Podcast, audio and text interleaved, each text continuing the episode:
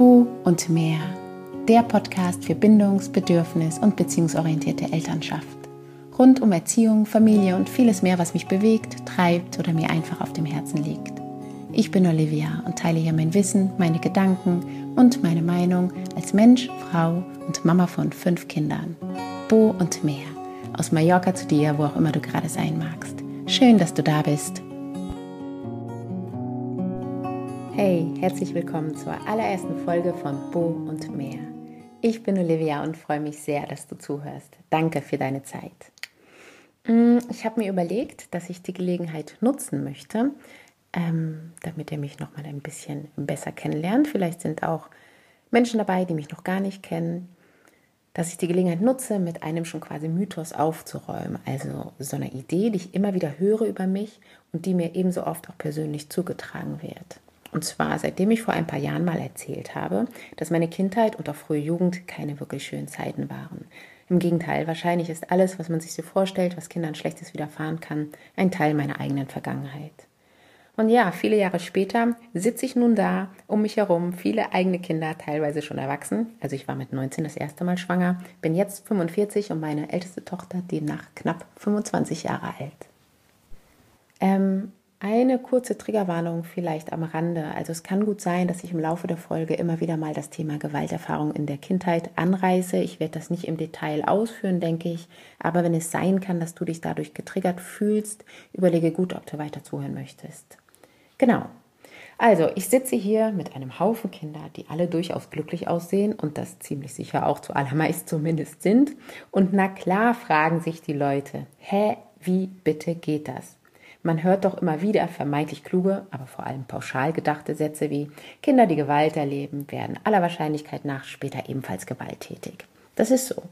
Und wenn dann jemand noch bei Blinkist in vielleicht 13 Minuten etwas über das menschliche Gehirn gelesen hat, dann fügt er gern noch hinzu, dass das Gehirn eben insbesondere bei Stress auf ihm bekannte und dadurch vertraute Strategien zurückgreift. Zack, der Mensch als Opfer seiner Vergangenheit.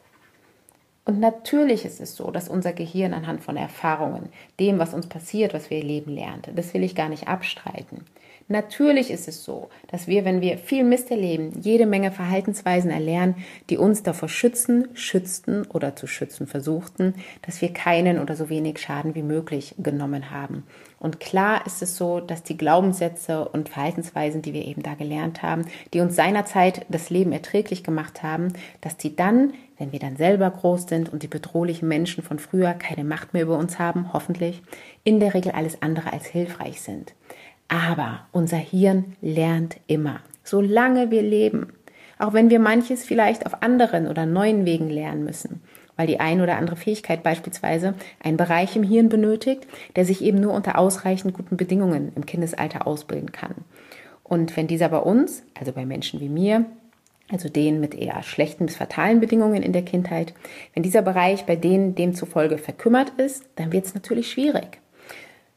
Ähm, ich mache mal einen Punkt, weil ich will jetzt hier natürlich nicht denselben Fehler machen und das Gehirn in drei Sätzen zu erklären versuchen. Es ist wirklich ein komplexes Thema. Fakt ist aber, du bist nicht, was dir passiert ist. All diese Dinge bilden schlicht die Voraussetzung, deine Startbedingungen für dein Leben ab dann, wenn du selbst in der Hand hast, wenn du selbst leben kannst, wenn es nicht mehr Menschen gibt, die dich aktiv daran behindern, die über dich bestimmen. Und ich bin zeitgleich zutiefst davon überzeugt, dass es existenziell ist, sehr genau zu wissen, wie diese deine Voraussetzungen aussehen, deine Startbedingungen sehr genau zu kennen. Also mal als plattes, aber durchaus passendes Beispiel, wie ich finde. Wenn du einen Berg hochklettern willst, solltest du deine Ausrüstung checken. Stehst du da, barfuß, müde und ohne jemals auch nur eine Kletterhalle von innen gesehen zu haben, macht es höchstwahrscheinlich wenig Sinn, einfach drauf loszukraxeln. Du brauchst also definitiv eine Strategie, noch besser ein gutes Training. Und gutes Training braucht Zeit. Und da klingelt es einem ja schon immer in den Ohren, also gerade als Eltern, ne? dass es eben nicht einfach ist, man muss an sich arbeiten, dies und das und jenes. Wobei ich da wirklich die Erste bin, die sagt, nö, stopp, es darf leicht sein. Wer bitte bestimmt, dass es anstrengend sein muss? Wer bitte legt fest, dass ich an mir arbeiten muss, um zu whatever? Ich bin sehr auf die, die lieber barfuß im Sand des Strandes am Fuße des Berges, bildlich beschreiben kann ich gut, spazieren geht. Mit dem, was ich habe, nackige Füße meinetwegen, aber immerhin entspannt genug, um freundlich mit allen zu sein, die mir dann dort begegnen, anstatt außer Atem jeden und jeden am Berg anzukeifen, weil ich komplett überfordert auf irgendwelche Hügel kletter, die nicht für mich gemacht sind. Auch dann nicht, wenn es überall schreit, werde die beste Mama-Version von dir. Weiterentwicklung, ole, es geht um Wachstum für dein Kind. Der Berg ruft. Mag sein, aber er ruft nicht meinen Namen und vielleicht auch nicht deinen. Heute nicht. Und das ist okay. Mehr als okay. Ähm, wo ich das jetzt gerade so angerissen habe, das mag vielleicht mal ein Thema sein. Bei Interesse könnt ihr mir mal rückmelden. Da könnte man mal eine komplette eigene Folge draus machen. Also wie man feststellen kann, wann denn ein guter Zeitpunkt ist, für einen loszugehen und vor allem, wie man dann oder wie es mir gelungen ist, dann eben fehlende Ressourcen aufzutreiben, in Anführungszeichen. Weil klar, mein Leben lang im Kreis um den Berg zu laufen, war natürlich auch nicht mein Ding. Im Gegenteil, es ist menschlich wie nichts anderes, sich weiterentwickeln zu wollen. Aber nochmal, es darf leicht sein. Und wir dürfen in unserem eigenen Tempo gehen mit dem, was wir haben. Aber gut, sagt mal, ob ihr das spannend findet. Jetzt mal zurück zum eingangs angesprochenen Mythos. Ein ganz schön großes Wort. Aber da bleibe ich jetzt mal, habe ich schon angefangen. Der Mythos um Olivia. Also, der lautet, Olivia ist ein Paradebeispiel für Resilienz. Das habe ich so oft schon gehört, immer wieder. Und das sagen mir auch vor allem immer wieder mal Menschen, die fachlich sehr kompetent in diesem Bereich arbeiten. Und ich mag endlich, also ich hatte immer ein komisches Gefühl, wenn mir das gesagt wurde. Ich habe immer gefühlt, ne, stimmt nicht. Und ich habe es äh, eine ganze Zeit lang gar nicht so in Worte fassen können. Ich habe da wirklich hm, bestimmt ein Dreivierteljahr so drauf rumgearbeitet für mich, um zu schauen, was ist eigentlich, ne, warum ist das für mich nicht stimmig. Und ich mag jetzt endlich mal an dieser Stelle deutlich und klar sagen, nein, ich habe nicht überlebt, weil ich resilient war seinerzeit. Wie hätte das auch sein sollen? Resilienz bedeutet, Moment, ich habe es hier aufgeschrieben, ich zitiere, Resilienz bedeutet die Fähigkeit, Krisen zu bewältigen und diese durch Rückgriff auf persönliche und sozial vermittelte Ressourcen als Anlass für Entwicklung zu nutzen. Also es ist eigentlich die Fähigkeit, dass wir schwierige Situationen meistern, indem wir Ressourcen haben, die wir dazu benutzen können, diese schwierigen Situationen, Krisen eben in was Gutes umzuwandeln, uns dadurch sogar weiterzuentwickeln. Aber Zuallererst, bei mir gab es seinerzeit für ein wirklich großes Zeitfenster in meiner Kindheit keinerlei Ressourcen, egal welcher Art. Also weder persönliche, ich war ein extrem verhaltensauffälliges Kind mit eher wenig Persönlichkeitsmerkmalen, die mir irgendwie hätten dienlich sein können. Also, wenn man so will, sogar eher gegenteilig. Ähm, ich hatte Geschwister, die da, ja, durchaus etwas, zumindest für die Zeit der Kindheit, klügere Strategien oder auch Persönlichkeitsmerkmale entwickelt haben, die es ihnen dann zumindest leichter gemacht haben im Umgang mit den Erwachsenen. Ich war tatsächlich leider eher das Kind, was äh, zu allem Elend auch noch das war, was ja leider kein Erwachsener leiden konnte. Ja, also kurz, es gab im Grunde gar keinen Nährboden, auf dem sich auch nur ansatzweise eine hilfreiche Persönlichkeit hätte entwickeln können. Und äh, von sozial vermittelten Ressourcen durchs Umfeld brauche ich dann hier wahrscheinlich gar nicht erst anfangen. Es gab noch nicht mal diese eine Person, von der so oft die Rede ist, also diese eine Person, die ausreicht, wenn sie dem Kind das Gefühl gibt, dass es gut ist, wie es ist, ähm, die ausreicht, damit es eine ausreichend gute Resilienz entwickeln kann. Wirklich, im Grunde mich, mich mochte niemand.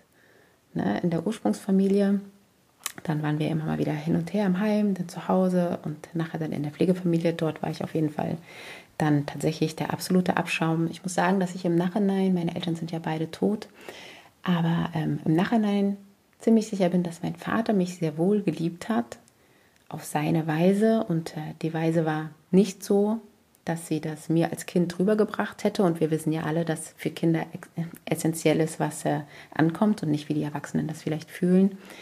Aber trotzdem, mich söhnt es ein bisschen aus, dass ich mittlerweile diese doch vorhandene Liebe sehen kann ähm, ja, aber unterm Strich, ja, ich glaube, es gab noch nicht mal diese eine Person. Und dann ist natürlich die Frage berechtigt, ich habe mich das auch wirklich lange gefragt, wie ich das so unbeschadet überstanden habe, wobei ich da eigentlich auch schon korrigieren muss. Also unbeschadet stimmt nicht. Ich bin sehr beschädigt, aber auch das wäre wahrscheinlich ähm, Input für eine komplett eigene Folge. Ähm, ihr könnt mir einfach, wenn ich hier zwischendurch mal Themen anreiße, wenn was davon spannend ist, einfach mal feedbacken, ob ich das auch nochmal aufgreifen soll. Muss mal gucken, dass ich hier irgendwie zum Punkt komme, weil eigentlich wollte ich euch ein, zwei Punkte da lassen. Und dann macht vielleicht auch Sinn, was ich hier alles erzähle, falls sich jetzt der, die ein oder andere ein bisschen wundert.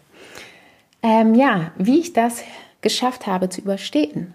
Ich glaube oder ich weiß, ich habe einfach gelernt, Dinge zu ertragen. Und da kommen wir eigentlich schon wieder zu dem zweiten Fehlglauben, Irrglauben, Fehlannahme, Mythos. ähm, der wäre, wow, Olivia, du bist so stark, beeindruckend. Ähm, beeindruckend lasse ich gern so stehen. Ich finde es manchmal auch beeindruckend, wenn ich mir meine Geschichte so anschaue. Aber nee, ich bin nicht stark. Ich habe das sehr lange gedacht. Das war für mich sehr lange identitätsstiftend. Ich bin so stark. So, da habe ich mich sehr mit identifiziert und auch drüber definiert. Ähm, es hat sich gut angefühlt. Ähm, bis ich auch vor noch gar nicht allzu langer Zeit realisiert habe, nee, ich bin nicht stark. Stark würde bedeuten, dass ich was Schweres tragen kann, ohne mich dabei zu verletzen. So. Und ich bin eher die, der man alles aufladen kann, die keinen Muck sagt, während ja alle anderen staunen und vielleicht auch klatschen und äh, ich aber schon lange gar keine Luft mehr bekomme und das noch nicht mal merke, sondern lächelnd, gebt mir mehr Brülle. Und ja, na klar, ich kann viel aushalten, das stimmt schon, aber eben nicht, weil es mir nichts ausmacht, nicht, weil ich die Kraft dazu habe. Das wäre ja ein passendes Synonym für Stärke, stark sein, sondern weil ich derart abgestumpft ist nicht das wirklich passende Wort. Ich habe gerade kein anderes. Deswegen nehme ich es jetzt mal. Es stimmt nicht ganz. Weil ich derart abgestumpft bin, dass ich die Last eben gar nicht fühle. Und genau diese Art, mit Dingen umzugehen, hat dazu geführt, dass ich eben nicht kaputt gegangen bin, ob all der Ablehnung beispielsweise in meiner Kindheit, weil ich sie irgendwann schlicht gar nicht mehr gespürt habe. Und das hat übrigens sämtliche Erziehungsberechtigten in meiner Kindheit zur Weißglut gebracht, weil man mit mir quasi machen konnte, was man wollte. Ich habe schlicht nicht getan, was sie von mir wollten. Und äh, wenn ich anderthalb Stunden verprügelt wurde, weil eben die halbe Stunde nicht gereicht hat, dann hat das zu nichts geführt, weil ich ab Minute eins nichts mehr gespürt habe. Man nennt das Dissoziation. Ich weiß gar nicht, ob nach ICD-10 das wirklich in meinem Fall auch ähm, dissoziativ ist. Ähm, ich habe tatsächlich sehr, sehr häufig das Gefühl, als hätte ich einen großen Teil meiner Kindheit wirklich in diesem Zustand verbracht, also komplett neben mir stehend. Also ich sehe oft Bilder, Dinge, die passiert sind, die wahnsinnig schlimm sind, ohne zum Beispiel die Emotionen dazu zu haben. Also ich höre das oft von, von anderen Menschen, dass sie sich zurückerinnern an eine Situation und den Schmerz dann wieder fühlen. Und ich erinnere mich an viele Situationen ohne das zugehörige Gefühl, weil ich das eben gar nicht mit Gefühl erlebt habe. Und was vielleicht spannend ist, falls eine Psychologin zuhört, ähm, in der Regel ist es ja eigentlich so, ne, dass das gerade bei Kindern, die so traumatisierende Erlebnisse haben, dass das ne, kein bewusster Zustand ist, keine bewusste Aktion ist, dass die sich in diesen dissoziativen Zustand manövrieren, sondern dass das einfach so ein Automatismus ist ne, von der Psyche, um sich einfach vor zu großem Schaden zu beschützen.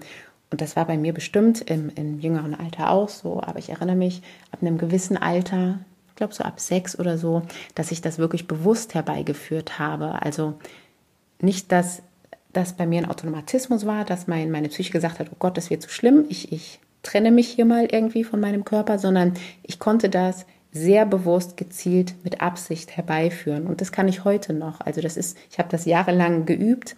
Ähm, und äh, auch das wieder noch ein neues Thema. Müsst ihr sagen, ob das spannend ist ähm, diese Fähigkeit tatsächlich ist mir ganz oft hilfreich im, im Alltag mit Kindern und äh, weniger hilfreich zum Beispiel in Erwachsenenbeziehungen. Also das ist auch, glaube ich, eine spannende Sache. Wenn ihr wollt, ein andermal mehr dazu.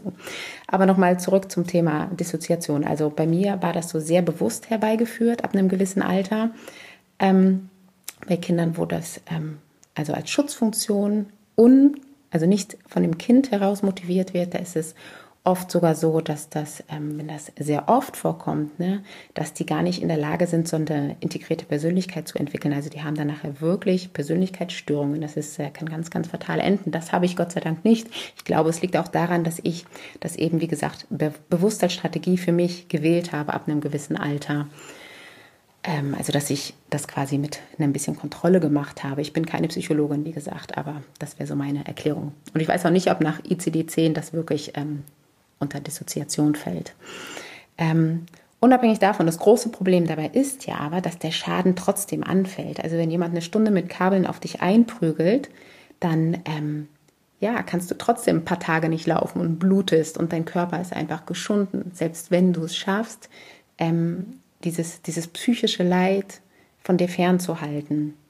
Ja, und genau diese Strategie, also mein mein Körper, das, was mir passiert, von meiner emotionalen Welt zu trennen, das ist so eine Strategie, die mein Gehirn und ich selbst ähm, ja, als lebensrettend abgespeichert haben, weil sie das ja auch war.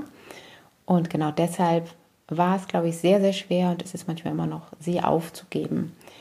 Und das, obwohl sie in meinem Fall eben gar nicht so ganz automatistisch ähm, funktioniert, sondern ich sie teilweise zumindest, muss ich sagen, teilweise bewusst einsetze. Komplett freiwillig tue ich das natürlich nicht. Aber es ist wahnsinnig schwer. Also ich vergleiche das manchmal für jemanden, der vielleicht gar keine Erfahrung hat, glücklicherweise mit traumatischen ähm, Erlebnissen, ist es ungefähr so, wie wenn jemand dir sagen würde, hör auf zu atmen, das ist nicht gut für dich. Und wenn es jetzt wirklich so wäre, ne, plausibel, atmen wäre schädlich, du könntest es nicht lassen. Sobald du die Luft anhältst und irgendwann merkst, okay, du hast Luftmangel, würdest du automatisch tief einatmen und panisch werden, wenn du nicht dürftest. Und ähm, klar, das Beispiel klappert, weil wenn du wirklich nicht atmen würdest, würdest du natürlich sterben. So ist es mit so einer Strategie, wie ich sie eben beschrieben habe, nicht. Ähm, aber es kann sich durchaus so anfühlen. Und ähm, ja, das vielleicht nur mal so als, als, als Beispiel, um das nachfühlen zu können, wie man dann eben doch von solchen, solchen Geschichten ja, ein bisschen gefangen gehalten wird. Und ähm, aber wie gesagt, dann an anderer Stelle dazu auch gerne mal mehr. Mein Punkt für heute ist eigentlich der, dass ich betonen möchte, dass es eben einen riesigen Unterschied gibt zwischen Resilienz, Resilienz sein und einfach gelernt zu haben, mit Schmerz umzugehen. Resilienz ist was Wunderbares. Es ist, glaube ich, gerade durchaus schon so ein bisschen ein, Modewort. Ähm, gerade auch unter Eltern, was ich super begrüße, weil es einfach ein wahnsinnig wichtiges Tool, eine Fähigkeit ist, ähm, ja, in der wir unsere Kinder stärken können. Also resiliente Kinder, das ist einfach ein Geschenk, wenn man ähm, ne, diese sieben Säulen kennt und weiß, wie man die die stärken kann bei seinem Kind, seinen Kindern. Das ist einfach wahnsinnig hilfreich, wirklich.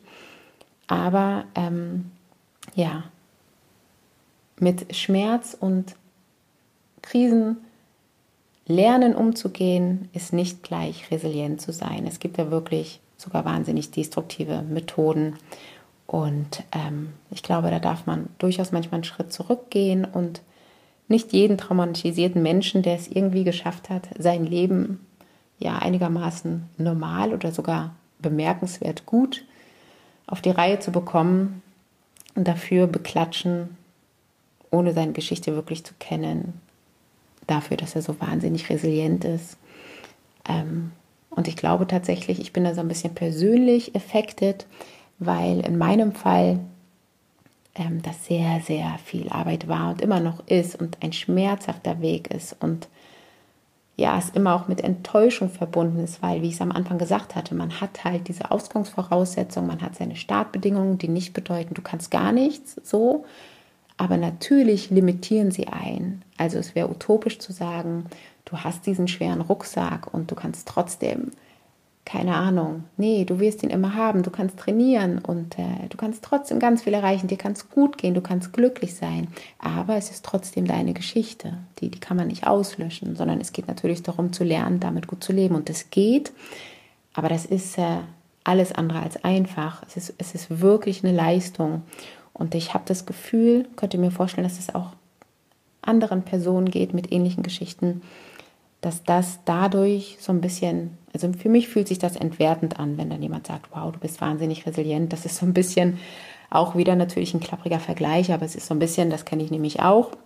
Ich zum Beispiel rauche nicht, trinke nicht, lebe sehr gesund, achte so auf viele Dinge, pflege mich gut und habe bestimmt auch nicht die allerschlechtesten Voraussetzungen. Ähm, aber ich bekomme es sehr oft zu hören, wenn jemand dann sagt, wow, du hast ja gar keine Falten und bist irgendwie schlank, was in unserer Gesellschaft ja total toll ist. Ähm, wow, du hast tolle Gene. Und das ist auch so was, da denke ich mir immer so, wow. Ich persönlich habe natürlich nichts damit zu tun. Also es ist nicht, ne, dass ich da sehr drauf achte und äh, bemüht bin, wirklich, ne, sondern es liegt natürlich alles nur an meinen Gen. Und ich finde, dass, dass solche, solche Aussagen wie eben auch das mit der Resilienz, spielen manchmal ja Leidensgeschichten. Also bei dem Thema Falten ist es natürlich keine Leidensgeschichte, es war nur ein Vergleich, um das zu verdeutlichen, spielen das manchmal runter. Und das ist ein Punkt, der mir wichtig ist, wirklich den mal ganz klar anzusprechen, zu sagen, nee, Resilienz ähm, ist im Grunde, es ist keine Charaktereigenschaft. Eigentlich ist es ein Luxusding, für das man Ressourcen braucht. Und diese Ressourcen zu haben, ja, das ist Glück, das ist wirklich Glück. Und viele Menschen haben das nicht. Ähm, einer meiner besten Freunde, der zufällig tatsächlich Psychologe, genau gesagt Sexualpsychologe ist, hat mir neulich gesagt, Olivia, du bist wie jemand, der Hitze nicht spüren kann. Du musst endlich lernen, deine Hand wegzuziehen, wenn sie auf der heißen Herdplatte liegt. Du bist kein Zauberwesen, auch wenn du das glaubst. Er kennt mich gut. Du kannst nicht durch Feuer tanzen, du verbrennst dich dabei, ohne es zu merken. Und das ist gefährlich, vor allem für dich selbst. Und er hat so recht. Und seitdem versuche ich immer wieder bewusst, wenn ich sehe, im übertragenen Sinne natürlich, meine Hand liegt mal wieder auf irgendeiner heißen Herdplatte, sie wegzuziehen. Und mir fehlt immer noch der Impuls von heiß. Ich muss immer noch wirklich ähm, sehen, die Hand liegt da, mir sagen, Olivia, deine Hand liegt auf der heißen Herdplatte, das ist heiß, nimm sie weg, du verbrennst dich. Und natürlich verbrenne ich mir immer noch wieder mal die Finger, weil es zu lange ist aber es wird besser. Und das ist das, was ich ein paar Mal jetzt schon gesagt habe mit Training oder Übungen. Das, das kostet Zeit und das braucht vor allem den Mut, da wirklich ehrlich hinzugucken, was sind unsere Themen. Weil wir können natürlich, ne, wie ich vorhin schon sagte, unser Hirn le lernt immer. Wir können all diese Dinge, Mechanismen, Strategien, Ideen, die in unserem Kopf so vorhanden sind, wir können die überschreiben. Ne? Das klappt nicht mit allem zu 100 Prozent. Ähm, das dauert manchmal sehr, sehr lange und es ist auch nicht immer so leicht, wie ich vorhin gesagt habe. Es darf leicht sein, na klar, aber diese Dinge sind tatsächlich, die sind nicht einfach. Und man muss vor allem aushalten können, ja, zu sehen, wo man so seine Themen hat, weil sonst weiß man eben nicht, wo man anfängt. Und ja, auch da bei aller, aller Schwierigkeit dürfen wir es uns trotzdem einfach machen, weil was passiert, wenn wir uns stressen, lachen und denken, wir sind nicht gut genug und wir müssen uns verbessern und verändern, dann sind wir genau in dem Modus, in dem unser, in dem unser Hirn auf altbekannte Strategien zurückgreift. Und genau das ist ja einfach nicht hilfreich.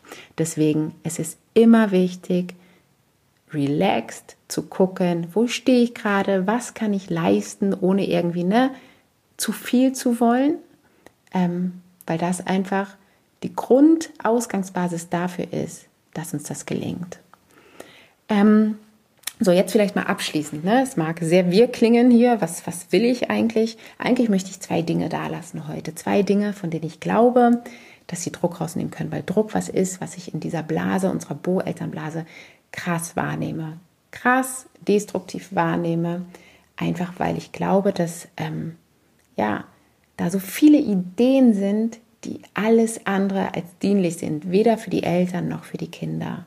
Ja, also das erste betrifft eigentlich das Thema Gefühle, negative, vermeintlich negative Gefühle und Emotionen, einfach weil ich weiß, wie viele Eltern, gerade Mütter, verzweifelt sind aufgrund genau solcher Gefühle. Also sei es die Wut, die eigene auf sich selbst, auf das Kind, aber eben auch zum Beispiel die Wut des Kindes ähm, das stresst wahnsinnig viele, natürlich auch aus dem Grund, weil, ja, ich würde sagen, die Erziehung der letzten 20, 30 Jahre, 40 Jahre, ähm, Wut ganz klar als was Negatives abgestempelt hat. Also wir haben alle gelernt, Wut gehört sich nicht und wenn du wütend bist, dann äh, geh mal weg, will dich keiner haben. Das heißt, die allermeisten von uns haben nie gelernt, gut oder konstruktiv mit Wut umzugehen. Und dann ist es natürlich klar, dass wenn wir jetzt konfrontiert sind mit Wutgefühlen, weil eben ja Eltern eine herausfordernde Sache ist, ähm, und dann vielleicht noch ein zwei, drei, vierjähriges Kind haben, was eben auch noch wütet, dann ist es klar, dass wir ja alles äh, andere als easy peasy ähm, mit dem Thema sind.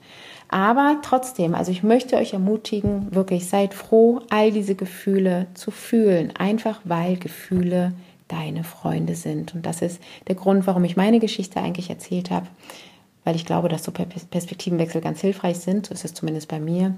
Und ähm, ich würde mir so oft wünschen, dass ich genau solche Gefühle viel stärker wahrnehmen könnte, wie Wut zum Beispiel, Überforderung, Trauer, auch Neid. All diese Gefühle, ähm, ja, betrachte ich selber als sehr, sehr hilfreich. Und ähm, ich glaube, dass sie im Grunde nichts anderes sind als Indikatoren, die einfach sagen, hey, stopp, Achtung, dir fehlt was, pass auf, irgendwas läuft schief. Und ähm, das ist was Gutes, das ist total konstruktiv. Und von daher gibt es eigentlich gar keinen Grund, sich schlecht zu fühlen, weil man negative Gefühle hat. Noch nicht mal gegenüber dem eigenen Kind, weil auch das ist ja ein Indikator, der uns irgendwas sagen will. Und ähm, genau, nicht, dass es jetzt wahnsinnig leicht wäre, immer dahinter zu kommen, aber ich kenne eben auch viele Mütter, die schon allein deswegen wirklich gestresst sind, weil sie diese Gefühle überhaupt haben. Ich bekomme sehr oft das Feedback zum Beispiel, ähm, hey Olivia, du bist immer so entspannt und ähm, ja, ich weiß gar nicht, wie du das machst. Ich habe nur ein Kind und das überfordert mich schon total. Ähm, hast du irgendwelche Tricks? Ich fühle mich so schlecht, ich fühle mich so unfähig. Und da möchte ich echt ganz klar sagen, also zum einen hast du an meiner Geschichte jetzt wahrscheinlich ein bisschen gesehen, dass Starksein nicht immer unbedingt wirklich was mit Stärke zu tun haben muss. Aber ich möchte ganz klar sagen, dass es nicht erstrebenswert ist, stark zu sein, leistungsfähig, am besten noch perfekt. Erst recht nicht als Mutter, weil ähm, wenn wir perfekt sein wollen, enorm leistungsfähig, dann geht es nur, wenn wir den Zugang zu unseren Gefühlen kappen, weil unsere Gefühle uns eigentlich auf unsere Grenzen hinweisen und unsere Grenzen werden uns höchstwahrscheinlich davor bewahren, perfekt zu sein. Und wenn wir jetzt die perfekte Mutter sein wollen, alles im Griff haben wollen, ja, nicht überfordert, dann ähm, geht das, wie gesagt, nur, wenn wir da ein bisschen einschränken, den Zugang zu unseren Emotionen, unsere Grenzen eben überschreiten und das tut uns nicht gut und das wird auch unseren Kindern nicht gut tun. Und dazu, wie wollen wir, ne, beziehungsorientiert, wie wollen wir in einem guten Kontakt mit unseren Kindern sein, wenn wir selbst nicht in gutem Kontakt mit uns selbst sind? Deswegen, es ist gut, überfordert zu sein. Noch besser wäre es natürlich, schon zu merken, bevor man überfordert ist. Aber das ist natürlich auch nochmal so ein anderes Learning. Also wissen wir alle. Ähm, Genau, lange Rede, kurzer Sinn. Es ist gut, auch diese Gefühle zu haben. Es ist wirklich ein Geschenk. Ähm, und nochmal kurz als Nachsatz, weil ich eben gesagt hatte, es ist gut, überfordert zu sein. Ich meine natürlich, es ist gut zu spüren, wenn man überfordert ist, weil man ansonsten über seine Grenzen gehen würde und sich massiv schädigen könnte, wenn man nicht merken würde, okay, hier reicht. Das ist so das Beispiel mit der Hand auf der heißen Herdplatte. Es ist gut zu merken, es ist heiß. Und wichtig ist dann, was machen wir draus?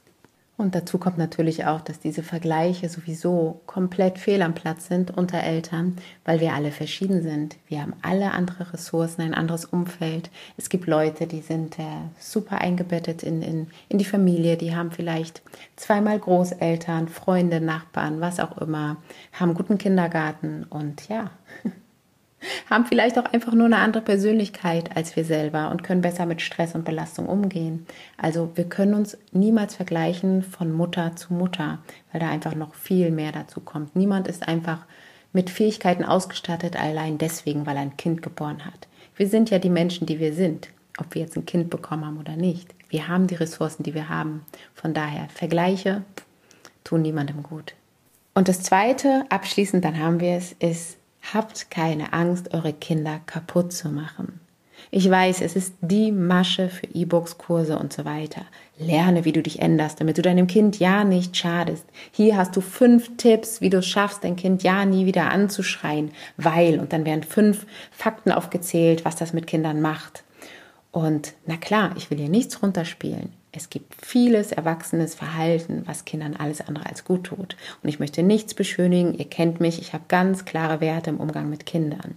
Aber ich halte nichts davon, wenn Eltern Angst gemacht wird, um sie dazu zu ermutigen oder zu bewegen. Ich würde fast so weit gehen zu sagen, zu nötigen, sich gut mit ihren Kindern ähm, ja, sich gut gegenüber ihren Kindern zu verhalten. Das finde ich alles andere als hilfreich. Und ich denke da an viele Sätze, wie zum Beispiel dieser, ähm, unser Alltag ist ihre Kindheit. Klar mag es dann drei Mütter geben, die sagen, mich bestärkt der Satz. Aber es gibt eben auch 95 Mütter, die ganz viel Druck dabei empfinden. Und ich habe jetzt gerade die Tage so einen Satz gelesen, der hieß, wenn ein Kind angeschrien wird von seinen Eltern, dann hört es nicht auf, seine Eltern zu lieben, dann hört es auf, sich zu lieben.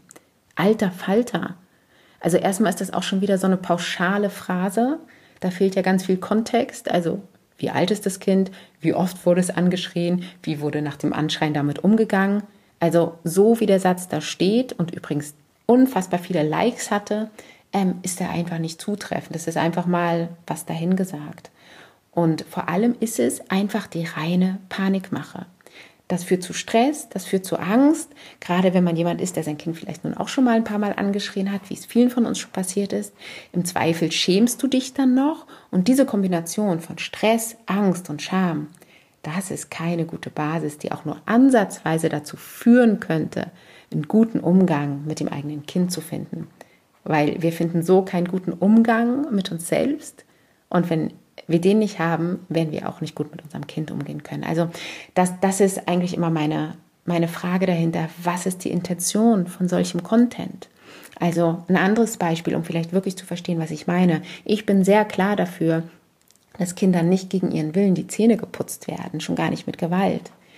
Ich verurteile aber wirklich ganz scharf Content in diese Richtung, und den habe ich schon mehrfach auf Instagram gelesen, ähm, wenn Leute behaupten, liebe Eltern, wenn ihr euren Kindern gegen ihren Willen die Zahnbürste in den Mund steckt, dann braucht ihr euch nicht wundern, wenn sie später sexuell missbraucht werden, weil wenn ihr den Kindern beibringt, dass man was in ihren Mund stecken darf, ohne dass sie das wollen, dann äh, selber schuld. Und da manchmal weiß ich nicht, wie ich da meinen Mund wieder zubekommen soll. Ich finde das unfassbar, gerade wie Menschen, die eigentlich dafür sich dafür laut machen, dass wir Kinder ohne Druck und Angst erziehen, wie sie versuchen, genau diesen Umgang zwischen Eltern und Kindern zu erreichen, ich würde fast sagen, zu erzwingen, indem sie dann den Eltern Angst machen und Druck machen.